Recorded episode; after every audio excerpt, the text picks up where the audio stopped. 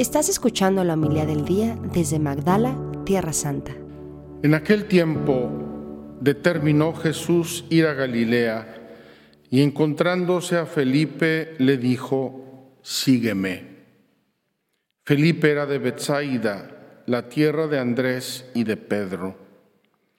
Felipe se encontró con Natanael y le dijo, hemos encontrado aquel de quien escribió Moisés en la ley y también los profetas.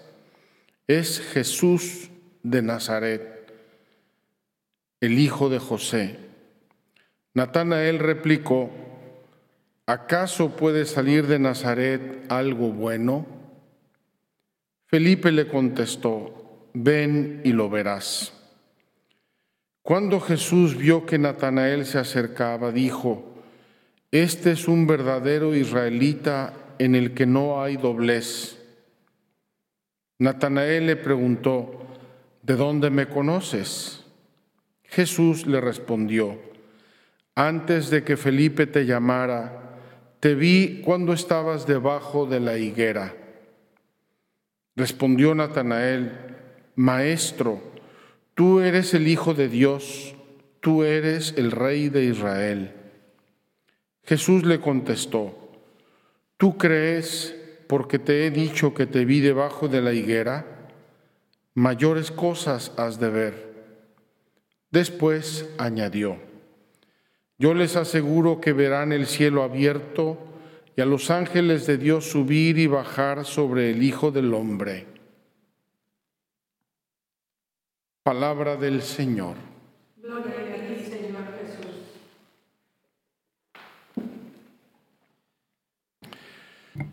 Queridos hermanos, afortunadamente estamos terminando el primer capítulo de El Evangelista Juan. Digo afortunadamente porque este capítulo de San Juan es un concentrado de todos los nombres y títulos mesiánicos.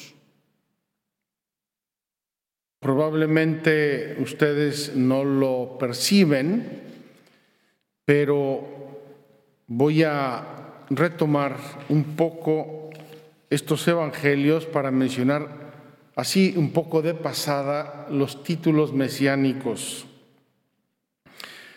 Vio Juan el Bautista que pasaba a Jesús y dijo, este es el Cordero de Dios.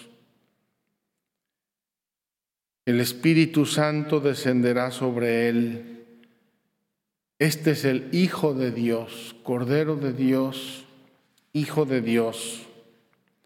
Ayer decíamos Maestro rabí.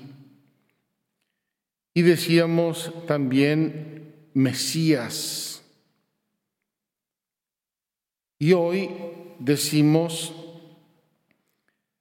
aquel de quien escribió Moisés en la ley y los profetas, el Mesías, Maestro, Hijo de Dios, Rey de Israel, este capítulo primero de San Juan es un concentrado de toda la cristología y de toda la teología. Comenzando por el prólogo que ni siquiera cito ahora ni lo, ni lo veo, no lo quiero ni ver, porque si no siguen los títulos y ya no sé para dónde voltear. Ese prólogo del evangelista Juan que me imagino como una grande catedral gótica donde uno entra y siente sobrecogimiento por entrar en el misterio de Dios. Al principio era la palabra, la palabra existía en Dios, la palabra era Dios. Todo fue hecho por la palabra y nada existe si no es por la palabra. Santo cielo.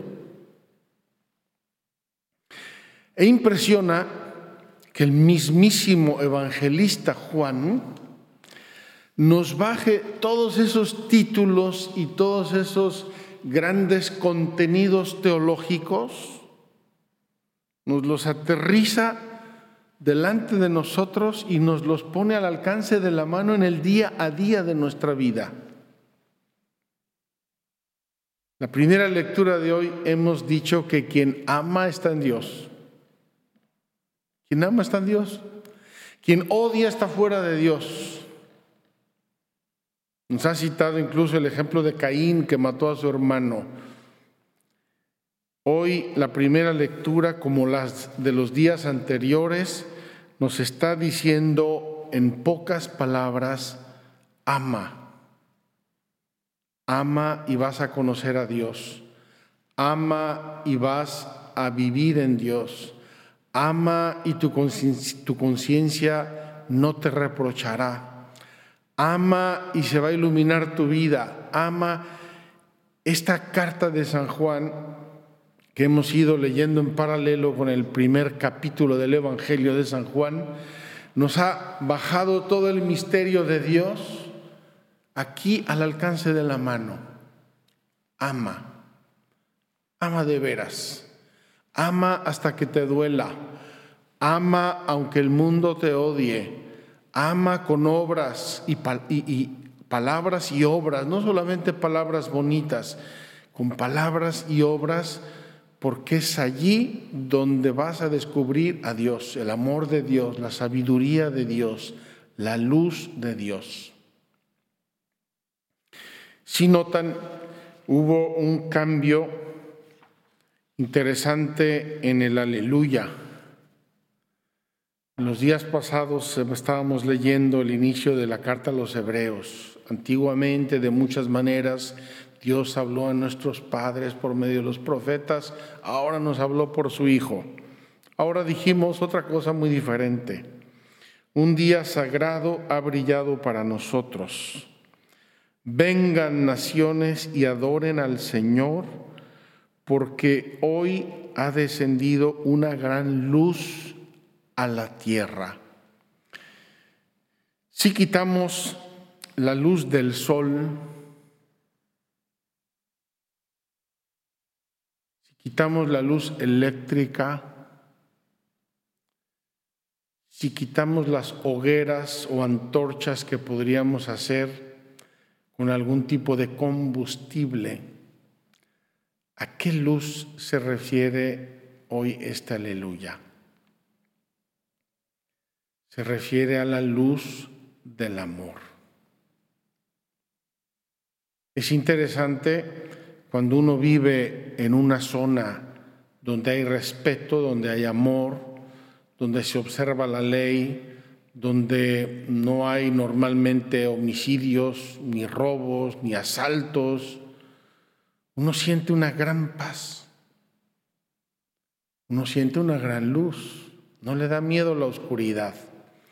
En cambio, cuando uno vive en una zona donde no hay esta luz que es el amor, uno se siente permanentemente inseguro. Alguien me está acechando, alguien me va a hacer mal y subimos las bardas y ponemos alambres de púas y ponemos rejas en las ventanas, intentamos de algún modo protegernos. ¿Por qué? Porque hay una oscuridad terrible, la falta de amor. Yo creo que hoy tendríamos que pedirle a Dios con mucho amor, con mucha confianza.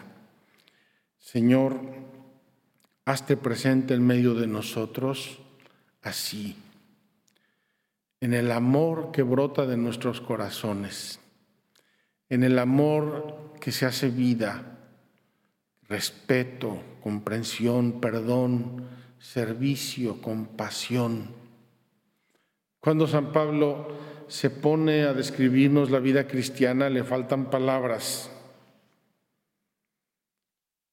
Habla del perdón, habla de sobrellevarnos unos a otros, habla de la magnanimidad, habla de la compasión, habla de, de tantas palabras, tantas, tantas, tantas, para intentar explicar o visualizar lo que es el amor.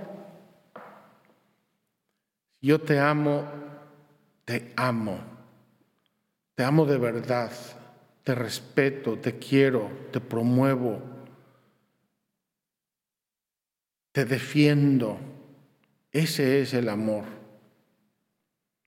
Qué hermoso que esta liturgia coincida hoy en viernes primero, donde el corazón de Jesús nos está invitando hasta simbólicamente, figurativamente nos está invitando el corazón de Jesús a amar.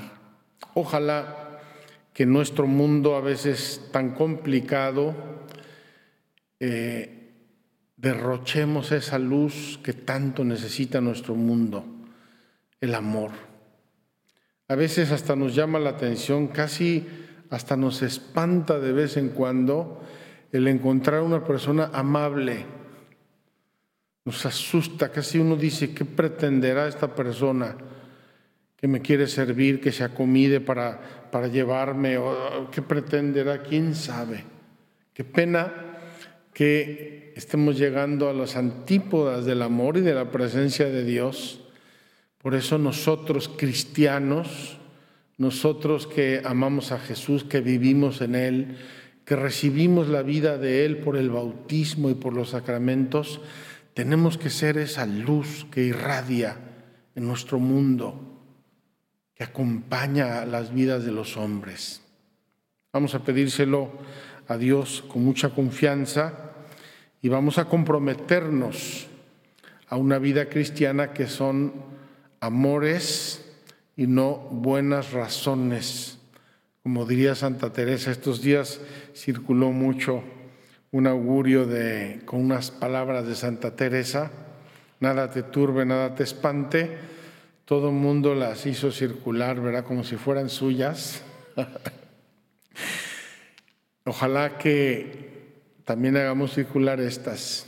Obras son amores y no buenas razones obras. Las obras son las que hacen presente a Dios y derraman la luz de Dios en nuestro mundo. Que así sea. Muchas gracias por escucharnos.